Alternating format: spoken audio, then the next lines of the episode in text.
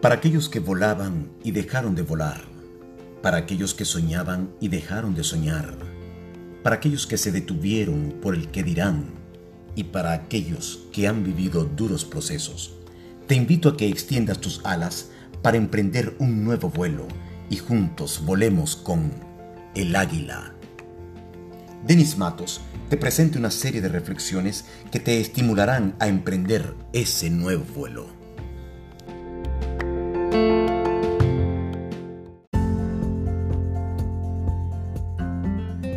En Estados Unidos hay un día nombrado Día de Acción de Gracias, fiesta nacional. Y esto viene de años, años atrás. Narra la historia que un grupo de ingleses llegaron a lo que es actualmente Massachusetts. Y el primer año, su primer invierno, le fue muy duro para ellos, porque no conocían el lugar. Pero el siguiente año le fue mucho mejor, porque los indios que vivían allí les ayudaron a la siembra de la cosecha. Les enseñaron técnica del cultivo y de la pesca. Luego, los ingleses, en agradecimiento con los indios nativos, hicieron un gran banquete, donde juntos compartieron los frutos de la cosecha, en acción de gracias.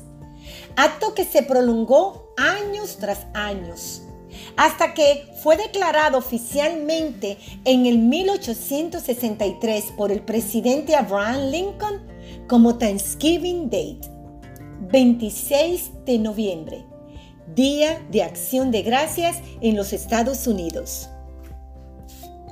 El agradecimiento es un sentimiento puro y lindo que nace del corazón narra la historia cómo los ingleses en acción de gracias honraron a los indios por su ayuda con un gran banquete. Ellos reflejaron humildad y agradecimiento con su acción. La palabra de Dios nos dice en Primera de Tesalonicenses capítulo 5 versículo 18.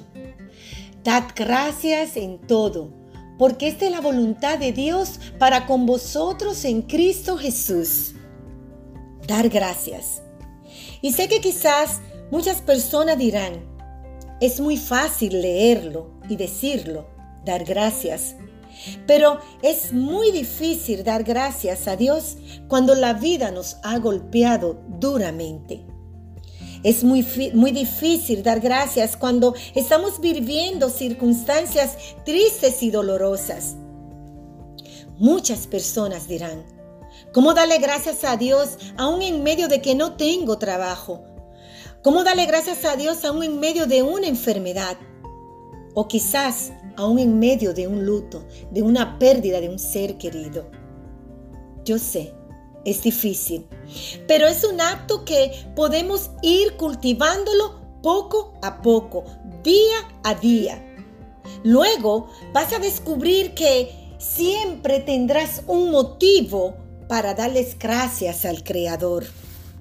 Cuando tomas la decisión de dar gracias, de ser personas agradecidas, solamente la acción de decirlo verbalmente te va fortaleciendo, te va haciendo libre y puede trascender y te puedes elevar a las alturas con un corazón lleno de humildad y gratitud.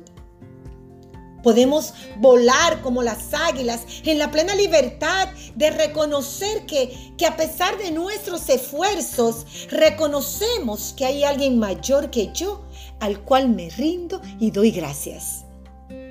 Bendito Dios porque vivimos en un país donde hay un día a nivel nacional declarado como acción de gracias, Thanksgiving Day y, que, sé que a pesar de que este año ha sido un año duro, con muchas restricciones, quizás muchas personas pudieron reunirse para juntos dar gracias. No dejemos de dar gracias. Luchemos por tener ese sentimiento, por hacer esa acción. Tratemos de cultivarlo. Las compuertas de los cielos se abren y las bendiciones bajan cuando agradecemos a Dios por tantas cosas. Cuando agradecemos por los amigos, por los familiares, por el trabajo, por los vecinos, por la salud, en fin, hasta por la más mínima cosa. Honramos a Dios con nuestra acción de dar gracias. Y un corazón agradecido honra a Dios.